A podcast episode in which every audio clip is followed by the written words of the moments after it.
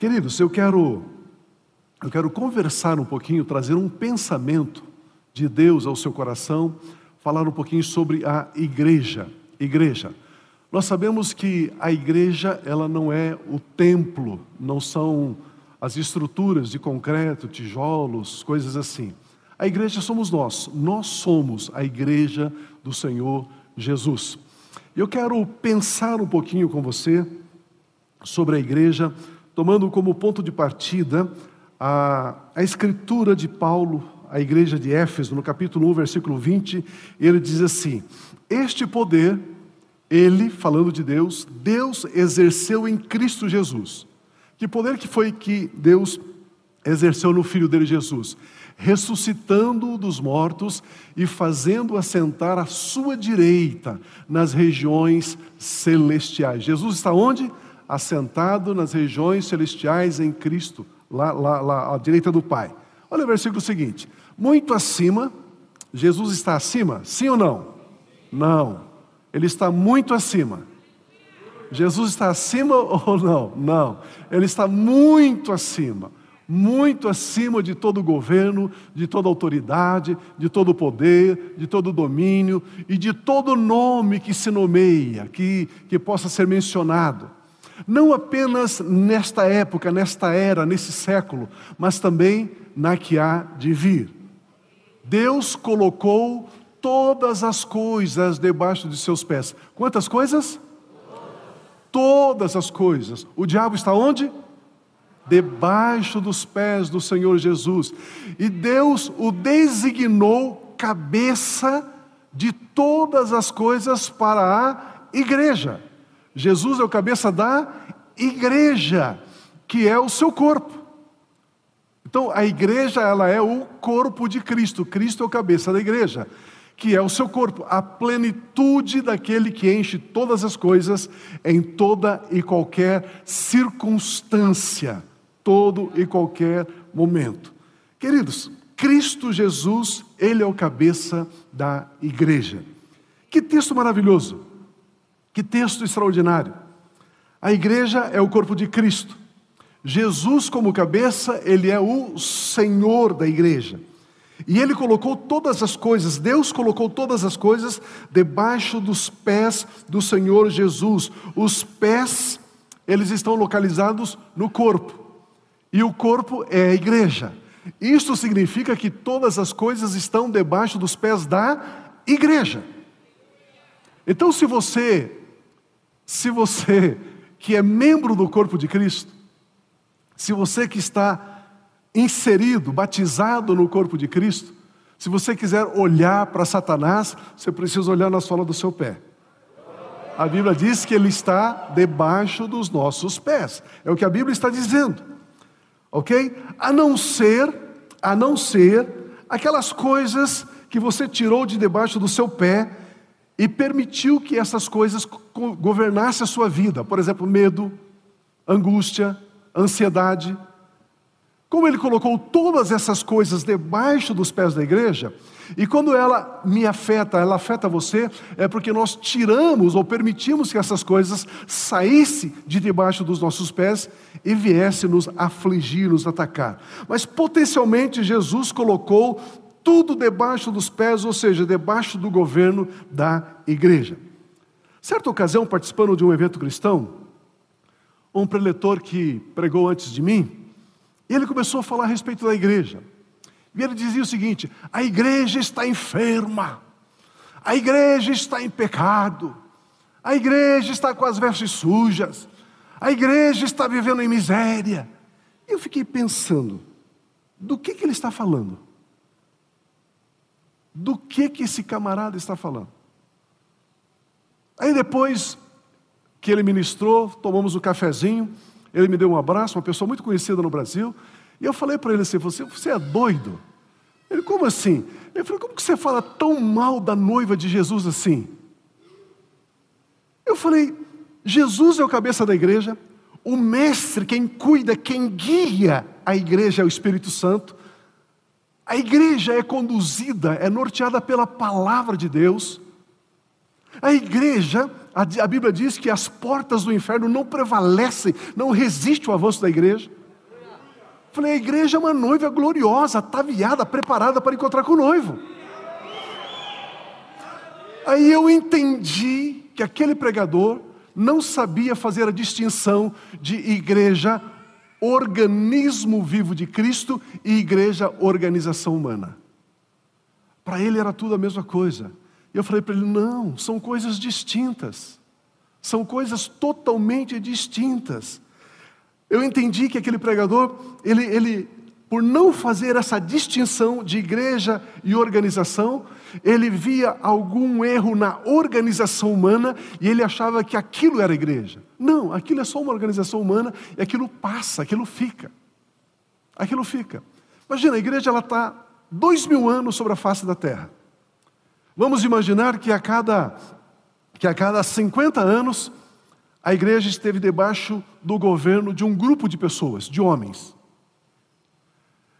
Depois, 50 anos depois, outro grupo de homens assumiu o governo da igreja.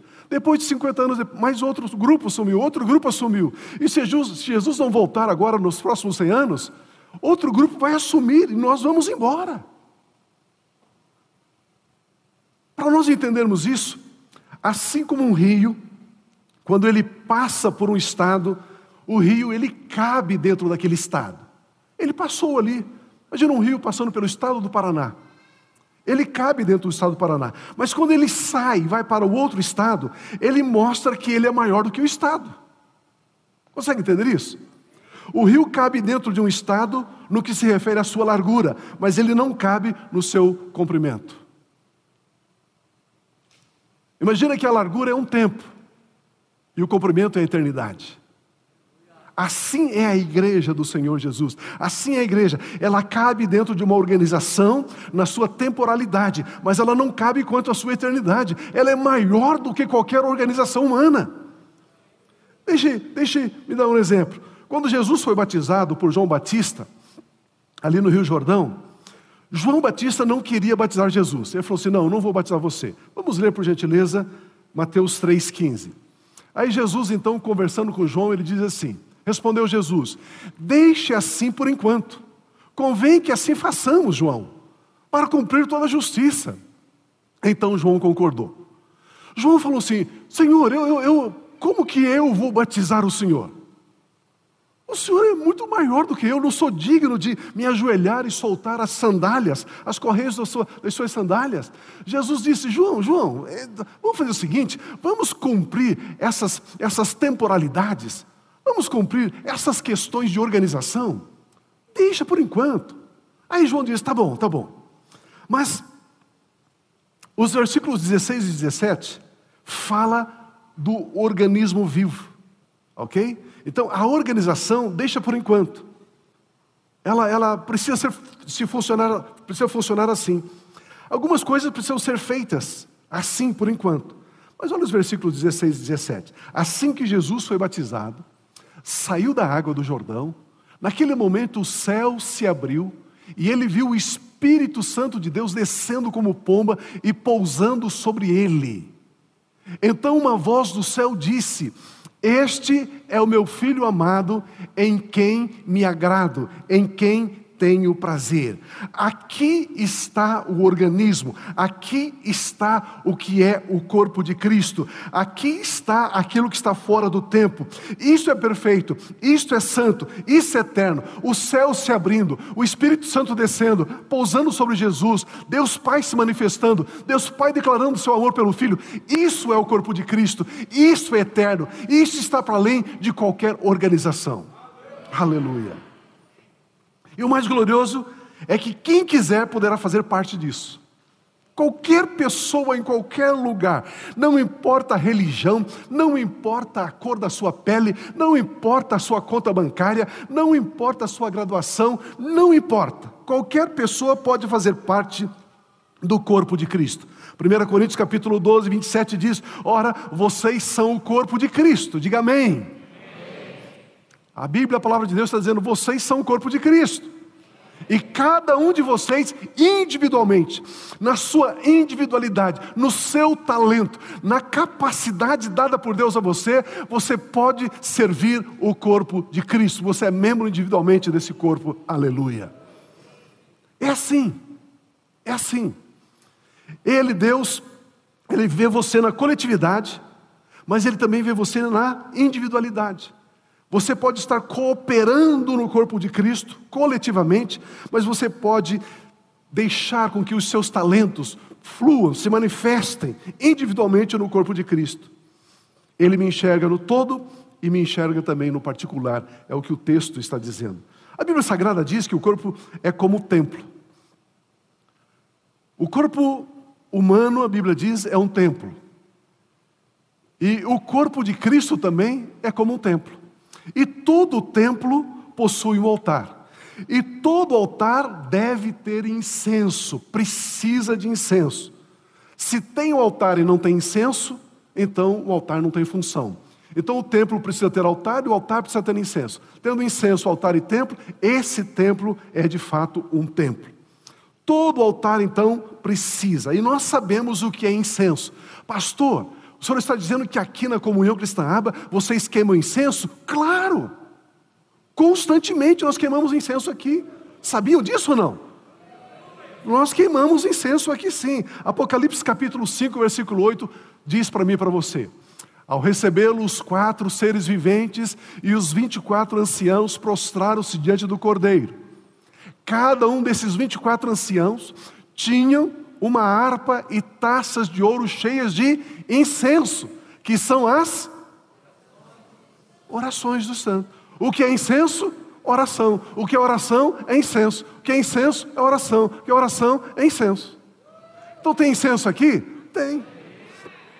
Mas pastor, o que é oração? A oração ela é composta, ela é formada por alguns elementos, alguns ingredientes. Adoração, louvor, e ação de graças. Isso são ingredientes da oração. A oração contém adoração, ela contém louvor, ela contém ação de graças. O que é a adoração? A adoração é toda a atitude do seu corpo. Quando você levanta as suas mãos, você está adorando. Quando você se curva, você está adorando. Quando você se ajoelha reverentemente, você está adorando. Adoração tem a ver com uma postura do seu corpo, do seu físico. O que é louvor? Louvor é uma verbalização, louvor é uma declaração. Louvor é quando você engrandece a Deus, exalta a Deus, quando você louva a Deus. Você verbaliza, você canta, você diz, você declara. O que é ação de graças? Ação de graças é a memória do nosso relacionamento com Deus. Ação de graça é quando eu me lembro das bênçãos, quando eu me lembro dos favores, quando eu me lembro da graça de Deus na minha vida, do cuidado dEle, da proteção, da provisão. E aí então eu expresso gratidão, ação de graças. É interessante que esses três elementos, adoração, louvor e ação de graças, eles visam Deus, eles estão endereçados para Deus. Mas existe mais quatro elementos. O próximo elemento é súplica depois intercessão, depois petição, depois ordenar. O que é súplica? A palavra de Deus nos diz em Efésios que eu e você devemos suplicar a Deus a favor dos santos. Quando você ora a Deus a favor de um irmão, Senhor, eu declaro saúde no físico dele em nome de Jesus, eu declaro paz naquela casa, eu declaro abundância dos céus, Senhor, eu declaro o seu favor fluindo ali. Eu declaro que toda arma forjada contra a vida do meu irmão não irá prosperar. Você está suplicando a Deus a favor desse irmão. O que, é a intercessão? A intercessão você faz por uma pessoa que ainda não nasceu de novo, uma pessoa que não se converteu. Você não intercede por crente. Um tempo atrás, uma irmã cheia de amor, de carinho, chegou falando: Pastor, eu estou, eu sou sua intercessora, eu estou intercedendo por você. Eu falei: Está amarrado em nome de Jesus. Não faça isso. Ela ficou assustada, depois eu expliquei para ela, né? Falei: Não, irmão, intercessão é para ímpio. Você está me chamando de ímpio? Não. Então, para o cristão você suplica.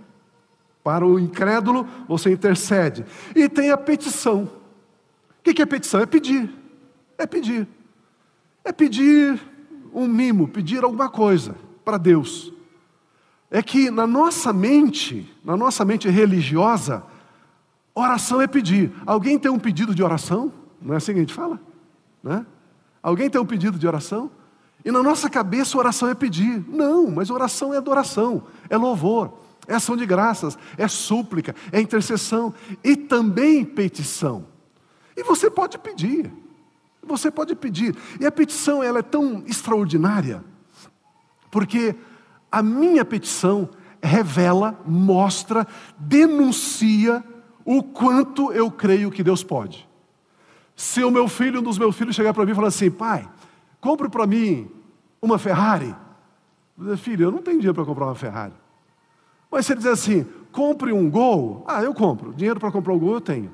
O meu filho vai pedir para mim aquilo que ele acha que eu posso dar. Na sua petição a Deus, você pede aquilo que você acha que Deus tem capacidade e poder para te dar.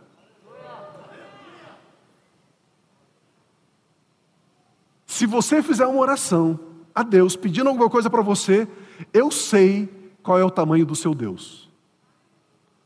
O tamanho do seu Deus é o tamanho do seu pedido. Tem crente que tem um Deusinho desse tamanho assim, ó. Então, na petição, você pode ser audacioso, você pode ser corajoso, você pode dizer para Deus que você crê que Ele tudo pode, aleluia, aleluia. Todo templo tem um altar, todo altar deve ter incenso queimando. Adoração, louvor, as ações de graça são o centro do universo. Queridos, onde tem adoração, tem Deus. Onde tem Deus, tem adoração. A Bíblia diz que Deus habita no meio dos louvores. A Bíblia Sagrada diz que Deus procura verdadeiros adoradores que adorem a Ele em espírito e em verdade. Por isso, adoração, louvor, ação de graças é uma prática espiritual, é incenso sendo queimado diante do Deus Todo-Poderoso e você faz isso crendo, você faz isso mediante a fé. Você não precisa sentir nada, você não precisa enxergar nada, não precisa ter nenhuma visão, você faz porque a Bíblia Sagrada diz que isso é queimar incenso você louva, você adora e você agradece a Deus. A adoração visa o adorado, não o adorador.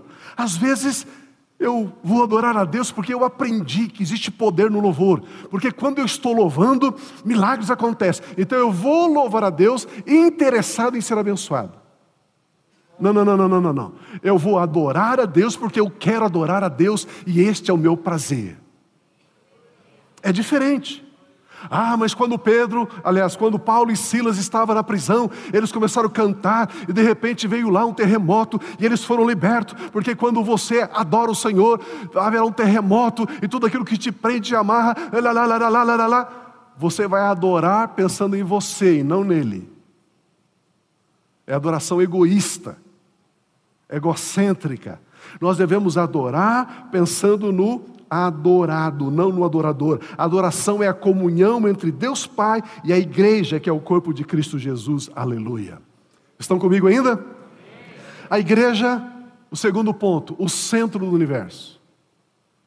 Igreja, o centro do universo. A igreja não está na periferia do mundo, ou do universo, ou da sociedade. Não, não está. A igreja é possuidora da mensagem de amor, da mensagem de perdão, de justiça, de graça. A igreja Paulo escrevendo a sua carta ao seu filho Timóteo, ele disse: Ei, a igreja é a coluna da verdade. Ponto. A igreja é assim. A igreja propõe vida para as pessoas que querem vida. As pessoas que querem vida abundante encontra na igreja. A igreja propõe paz para as pessoas que querem paz. A igreja propõe felicidade para as pessoas que querem felicidade. A igreja propõe unidade para as pessoas que querem viver unidade. A igreja entrega aquilo que ela promete. Aleluia. É assim. É assim. Não é igual a internet. Você compra não sei quantas quantos não sei o que lá, eles entregam a metade para você e você tem que pagar tudo aquilo. Não, não, não, não é assim. A igreja promete e ela entrega o que ela promete. O mundo está sendo alcançado pela igreja, amados. A igreja, ela não condena o mundo. A mensagem do Evangelho não é mensagem de condenação, é mensagem de salvação. A igreja não condena as pessoas, a igreja salva as pessoas, a igreja ama as pessoas, ela se importa com as pessoas. Ah, nós devemos amar a igreja, aleluia. Por isso, é fato que existe uma grande diferença entre a igreja e o mundo. Claro que sim. A igreja, nesses dois mil anos, ela viveu em vários tipos diferentes de mundo. Você pode imaginar isso? Há mil anos atrás, a igreja era igreja. E ela vivia num mundo totalmente diferente de hoje. Há 500 anos atrás, a igreja existia como igreja, corpo de Cristo. E ela vivia num mundo, num ambiente distinto, diferente do, do ambiente que nós estamos aqui. Então, às vezes, chegam algumas pessoas e dizem assim: é, pastor, a igreja precisa fazer isso, fazer aquilo, fazer aquilo outro. A pessoa está falando isso porque ela está olhando a situação, a circunstância, a tecnologia, isso, aquilo tal, e ela acha que a igreja depende desse trem aí. Não, não. A igreja é eterna. Aleluia. Aleluia. O Senhor Jesus Cristo disse em João 16, 33: Eu disse essas coisas para que em mim vocês tenham paz. A paz está onde? Em Jesus. A paz está onde? Em Jesus. Em mim vocês tenham paz. No mundo vocês terão aflição. A aflição está no mundo. A paz está em Jesus. Ele diz: tenha bom ânimo, eu já venci o mundo. Então a paz está em Jesus, a aflição está no mundo. Percebe que existe diferença? Em Jesus Cristo existe paz, no mundo existe aflição. Por isso que ele disse: Vinde a mim e vocês encontrarão descanso para as vossas almas. João 17 e 16, eles não são do mundo, como eu do mundo não sou. Jesus, referindo-se nesta oração sacerdotal, falando com o Pai, ele disse: Pai, os meus discípulos, os meus irmãos não são do mundo. Você é do mundo? Não, nós não somos do mundo. No mundo tem aflição, mas em Jesus tem paz. Ah, pastor, eu estou a, a, atravessando uma aflição, uma luta. Então saia do mundo, venha para Jesus. No mundo tem aflição, mas em Jesus existe a paz. Por essa razão, os cristãos que são membros do corpo de Cristo Jesus não devem viver em aflição. Você pode até passar por uma aflição, mas não viver em aflição. Pois Jesus disse que no mundo existe aflição, mas nele existe paz. Por isso, Todos aqueles que querem deixar o mundo e se tornar membros do corpo de Cristo Jesus podem fazê-lo. Como é que eu me torno membro do corpo de Cristo? Como é que eu saio do mundo e como é que eu venho para Jesus? João capítulo 1, versículo 12 diz assim: Contudo, aos que o receberam. Quem que é aquele o ali? Quem que é aquele o? Jesus. Contudo, aos que o receberam, receberam Jesus, aos que creram em seu nome deu-lhes o direito de se tornarem filhos de Deus, filhas de Deus. Como é que eu saio do mundo e me torno membro do corpo de Cristo? Recebendo e crendo em Cristo Jesus. Diga comigo assim: eu creio que Jesus Cristo é o Filho de Deus, que se fez carne, que morreu, ressuscitou e está à direita do Pai. Pronto, você é filho de Deus, você é filha de Deus. Pronto, está resolvido.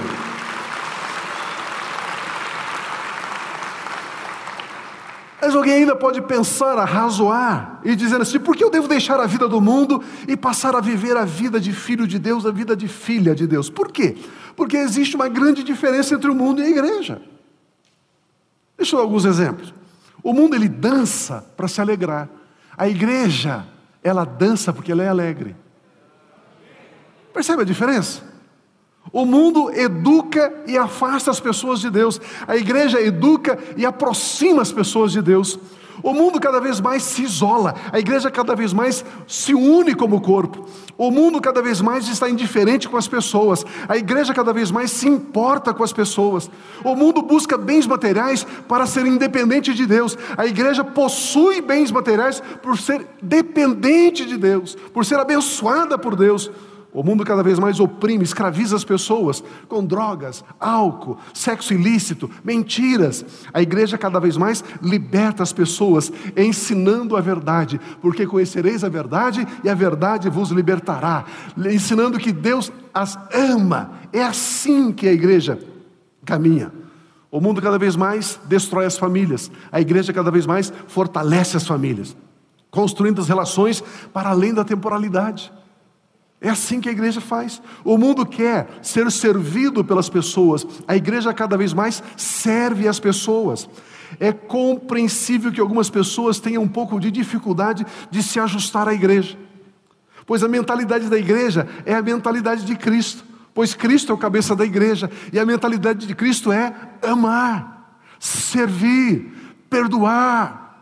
Aí você olha para a igreja, olha para os cristãos e diz: Mas esse crente parece bobo. Aquele cara está enganando ele e ele está ali perdoando, amando, servindo. Mas, e sabe por quê?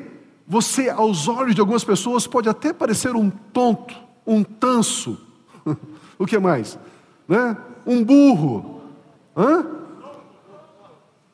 Tongo. Essa coisa toda aí. Sabe por que às vezes o mundo olha para você e acha que você é isso? Porque o mundo, o mundo, ele dá valor naquilo que ele vê. E eu e você damos valor naquilo que nós cremos. E amados, eu posso dizer isso de cadeira. Se alguém roubou alguma coisa de você, se alguém ultrapassou, se alguém te enganou, se alguém fez alguma coisa, fique tranquilo. Fique sossegado. Perdoe, libere esse trem, libere essa pessoa, libere esse filho do diabo logo, para que você tenha suas mãos limpas para receber o que o Pai tem para você. É assim que funciona.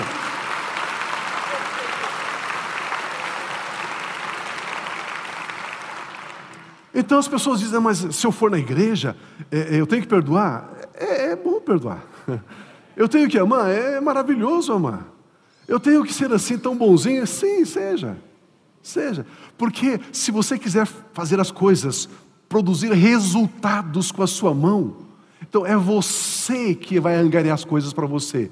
Mas se você perdoar, amar, se você servir, é Deus que vai angariar as coisas para você. Você quer ser a sua fonte de resultados ou você quer que Deus seja a fonte dos seus resultados? Simples assim. Por isso existe então a necessidade de um processo.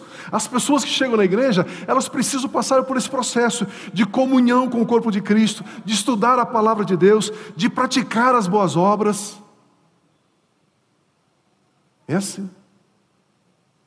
Mas lembre-se, você é membro da igreja e a igreja é o corpo de Cristo. Cristo Jesus é o cabeça da igreja, é o governo da igreja. Como é importante você fazer parte da igreja. Como é importante você ser batizado no corpo de Cristo. Não se isole. Não se isole. Integre-se na igreja. Eu estava lendo um texto. Deixa eu pegar aqui. Aqueles textos que aqueles aplicativos mandam para você todo dia. Aí eu aproveito e já li o capítulo inteiro. E o final do capítulo diz assim: Ele nos deu esse mandamento quem ama Deus, ame também seu irmão. Este é o mandamento. Você ama Deus? Ah, eu amo a Deus. Ame também seu irmão. Agora, como é que você pode amar o seu irmão se você não está integrado na igreja? Se você está isolado? Se você é um ermitão, vive numa caverna existencial? Então, ame a Deus e ame os irmãos. E como é que eu amo meus irmãos? Servindo os meus irmãos. Ah, pastor, mas eu faço tudo isso pela internet. Tá bom. A partir de agora, todas as suas refeições também será pela internet. Aquela pizza bonita, você vai olhar, estou satisfeito, aleluia. Pode até arrotar. Oh. Pronto, já estou abastecido. Não é bom que o homem esteja só. Terceiro ponto: a igreja possui passado, possui presente e possui futuro. Isso mostra a atemporalidade da igreja. A igreja é eterna, como eu acabei de dizer para você. Vamos dar uma olhadinha no passado da igreja? E de repente, é, você que está chegando na igreja agora, você não vai entender tudo o que eu vou falar aqui. É uma linguagem bem de igreja, sabe? Bem, né? É o evangeliquez, não é nem português, ok? A igreja, eu e você, nós somos os únicos, os únicos que no nosso passado nós temos o Deus da sarça ardente. Nós somos os únicos que no nosso passado nós temos o Deus que abriu o mar vermelho, o Deus que enviou o maná, o Deus que enviou a água da rocha, o Deus que dá vitória a um jovem de 17 anos contra um gigante experimentado nas batalhas. Nós somos os únicos que no nosso passado, na nossa história, nós temos o Deus que é o quarto homem na fornalha de fogo ardente, aleluia. É o Deus que fecha a boca dos leões. Na nossa história, no nosso passado como igreja, está registrado que 300 homens derrotaram milhares de soldados. Essa é a nossa história, esse é o nosso passado. A nossa história diz que Deus se encarnou em Cristo Jesus. Que Deus também diz: Ei, eu não te condeno, vai e viva livre do seu pecado. Na nossa história, no nosso passado, nós temos essa declaração: Lázaro, venha para fora. Isso é o nosso passado, essa é a nossa história. E o nome Lázaro, você sabe, significa a quem Deus ajuda. A quem Deus ajuda está dizendo: vem para fora, vem para fora da sua depressão, vem para fora da sua dor, vem para fora da sua solidão, vem para fora das suas intrigas, vem para fora do seu medo, vem para fora das suas dívidas, vem para fora. Isso é herança nossa, isso já está registrado na nossa história. Saia do mundo, venha para Jesus, chamado Cristo. Amados, somente a igreja possui o Deus que morreu em seu filho e não imputou aos homens os seus pecados. Somente a igreja possui o seu líder, o seu cabeça, que quando afligido, quando cuspido, maltratado, desprezado, ele diz: Pai, não atribua a eles esses pecados. nós temos uma, uma história, nós temos um passado. Somente a igreja possui o Deus que ressuscitou seu filho Jesus. Somente a igreja tem um Senhor cujo túmulo está vazio. Todas as outras religiões, os seus líderes, os seus fundadores morreram e foram sepultados, estão lá. Deve ter cinza, só pó agora lá, mas estão lá. Jesus não. Jesus está sentado à direita de Deus Pai. Aleluia. Ele vive para sempre, Ele reina para sempre, Ele é Rei dos Reis, Senhor dos Senhores. Aleluia! Uh! Somente a igreja possui o Deus que brevemente voltará, estaremos para sempre com Ele. Aleluia. Somente a igreja possui o noivo que venceu principados e potestades, o noivo que venceu as dores e as enfermidades, que venceu a miséria, o medo, a morte. Somente a igreja. Meu irmão, minha irmã, você tem um passado, e também você tem um presente, você tem um futuro também. Há um tempo atrás, eu já contei essa história umas três vezes aqui, mas falando de presente, falando de futuro. Nós estávamos no outro endereço e era uma tarde de verão bem quente. Eu tinha atendido uma pessoa e dali algum tempo viria uma segunda pessoa para eu ser atendida. E eu olhei no relógio, tinha um, uns 15, 20 minutinhos de tempo. Bem próximo do local onde nós congregávamos, tinha ali um comércio, tinha uma panificadora, e eu pensei, ah, eu vou lá comprar um sorvete. Naquele tempo eu era bem mais magrinho, podia comprar sorvete, podia comer sorvete, bem tranquilo. E aí eu fui lá, desci assim uns 50 metros. Fui lá, comprei um sorvete e saí, caminhando assim, bem tranquilo, na rua, comendo sorvete. E de repente para um carro, assim na calçada. Parou o carro e fez assim dentro do carro, eu dei uma olhadinha assim, a pessoa abaixou o vidro, só tinha uma pessoa dirigindo, uma mulher. E ela disse, moço. Ela falou, moço, eu olhei para lá, olhei para cá. É você mesmo. Falei, opa, sou eu, sou eu. Eu quero ir para Ponta Grossa, por gentileza, como que eu faço? Eu falei para ela: você sobe aqui, naquele sinaleiro, você vira, como diz em Santa Catarina, vai toda a vida, né? E vai, e vai, enfim, expliquei para ela. Ela deu uma risada e disse assim: Você foi tão gentil, eu posso ler a sua mão de graça, não cobro nada. Você aceita? Eu falei: Claro, claro que sim. Como não? Imagina. Claro, de graça. Até ônibus errado, né? De graça, claro que eu aceito. Aí eu falei para ela, mas eu tenho uma proposta. Ela falou, qual? Eu quero ler primeiro a sua mão, depois você lê a minha. Ela parou, deu risada e disse: Você é evangélico, né? Você é evangélico. E aí foi embora. Agradeceu e foi embora. Aí contando para o irmão, ele diz assim: Tá aí, se ela então estendesse a mão dela para você ler, o que, que você faria? A coisa mais fácil. A sua mão tem duas linhas, tem dois caminhos. Um te leva para a perdição, e outro, se você receber Jesus, poderá levar você para a salvação eterna. Pronto, já li a mão dela. Simples.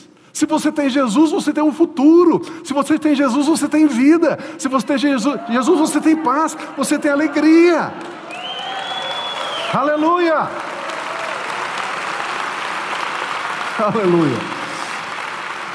A Bíblia Sagrada diz que aquele que está em Cristo, ele é uma nova criação. Depois que uma pessoa nasce de novo, até mesmo o passado dessa pessoa se faz novo. A religião diz que nós devemos confessar os nossos pecados, nos quebrantar, nos humilhar, para que os nossos passados sejam resolvidos. Mas a Bíblia Sagrada, o Evangelho de Cristo Jesus, diz que você já é uma nova criação, que você já se tornou novo. Todas as coisas se tornaram novas na sua vida, as coisas velhas já passaram. Você já é herdeiro de Deus em Cristo Jesus. Aleluia. Mas nós também temos um presente. Agora que aprendemos que a igreja tem um passado, vamos aprender também que a igreja tem um tempo presente.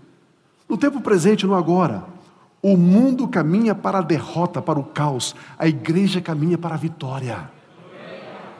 O mundo informa as pessoas, a igreja está formando as pessoas.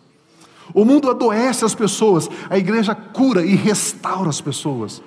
O mundo oportuniza algumas poucas pessoas, a igreja oportuniza toda a gente sem discriminar. O mundo passa, a igreja permanece para sempre. O Senhor do mundo odeia aqueles que estão no mundo. O Senhor da igreja ama os membros da igreja. O mundo produz divisão, rebelião. A igreja produz unidade, harmonia, concórdia. O mundo está produzindo frustração. A igreja está produzindo realização. O mundo está produzindo semeadura de morte. A igreja está produzindo semeadura e colheita de vida e vida em abundância. O mundo produz barulho, a igreja produz louvor, adoração, ação de graças, júbilo na presença de Deus, aleluia. Pastor, e quanto ao nosso futuro? Então deixa eu ler a sua mão. Nós já aprendemos sobre o passado, sobre o presente da igreja. Vamos também dar uma olhadinha aqui no futuro da igreja? A igreja tem um futuro maravilhoso. O mundo não tem futuro, o mundo tem fim. A igreja não tem fim, ela tem futuro. A igreja tem o Espírito Santo hoje e sempre. A igreja tem a Bíblia Sagrada, que é a palavra que permanece para sempre. A igreja tem um noivo e amanhã ela terá um esposo. A igreja tem um banquete sendo preparado para ela como nunca jamais existiu.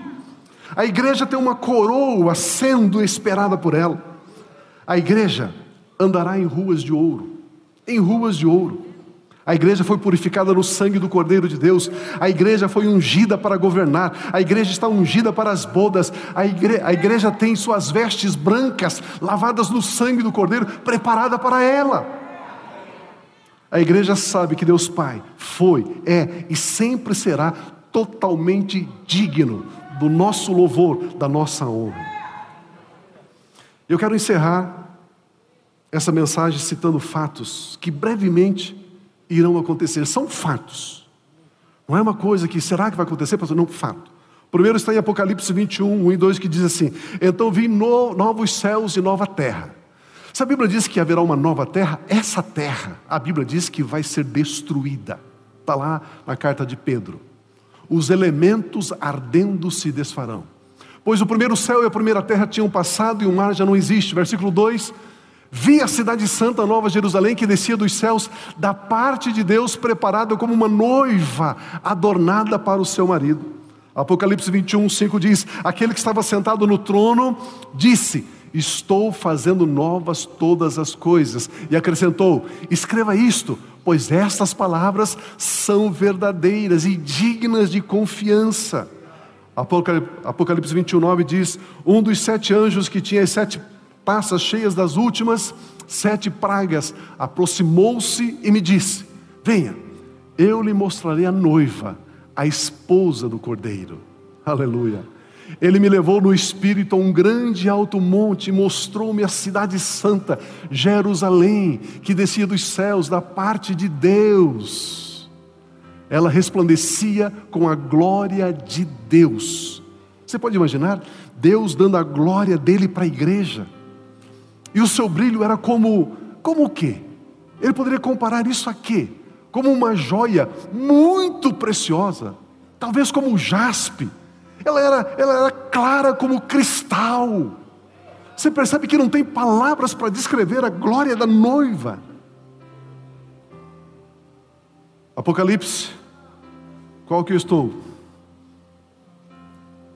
22, 10. Então me disse: não cele as palavras da profecia deste livro, pois o tempo está próximo. Continue o injusto a praticar a injustiça. Por isso, meus irmãos, existem algumas coisas que não vai mudar. Não vai mudar. Alguns políticos ficarão piores, mais endemoniados ainda. Continua imundo na imundícia aquele que é injusto a praticar a injustiça. Você olha algumas coisas e diz assim, mas, mas não pode. Mas é assim. Agora, continue o justo a praticar a justiça. E continue o santo a santificar-se. Não é assim? Eis que venho em breve. Eis que venho em breve. O tempo está próximo a minha recompensa está comigo. Amados, existe recompensa para mim e para você. Embora, embora tudo que Ele fez para nós, nós não mereçamos nada, mas é aquilo que a gente faz com amor, com gratidão, mesmo assim existe recompensa na graça. Você pode imaginar isso? Ele te deu tudo, aí você se aplicou, se esmerou, você gastou o seu tempo, o seu talento ali e diz: Eu vou te recompensar. Mas, Senhor, mas o Senhor não tem que me recompensar. Não, mas lembra aquelas noites frias que você ia lá pastorear no grupo familiar? Eu vou te recompensar. Lembra, lembra aqueles momentos difíceis que você tinha até aquela dorzinha, aquela dorzinha que você dizia, minha dor, lembra? Então, e você às vezes com alguma dificuldade ia lá, fazia, se, se, se inteirava, né? Lembra das suas ofertas, lembra dos seus dízimos, lembra das suas contribuições. Ei, existe recompensa. E o texto diz: A minha recompensa está comigo e eu retribuirei a cada um de acordo com o que fez. Eu sou o Alfa, eu sou o Ômega, eu sou o primeiro, eu sou o último, eu sou o princípio, eu sou o fim. Aleluia, aleluia, aleluia.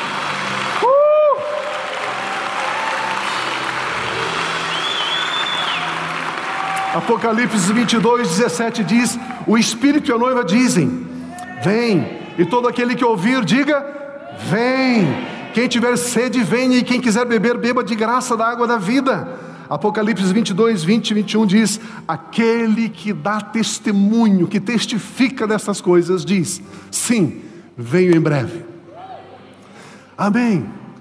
Maranata, vem Senhor Jesus. Maranata, Vem, Senhor Jesus, a graça do Senhor Jesus seja com todos vocês, hoje e sempre. Amém, amém, amém, amém e amém. Aleluia! Sim, Deus!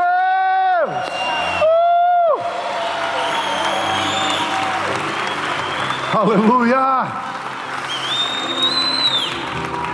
Estes são apenas alguns aspectos da igreja. Eu não sei se você percebeu, mas eu estou, eu estou falando da sua vida, contando a sua história. eu estou revelando a sua identidade, dizendo para você quem você é. Aleluia. Por isso eu quero convidar você a queimar incenso. Vamos adorar o Senhor com essa canção, de todo o coração, cante a Ele com júbilo, com alegria, exaltando, louvando, bendizendo. Aleluia!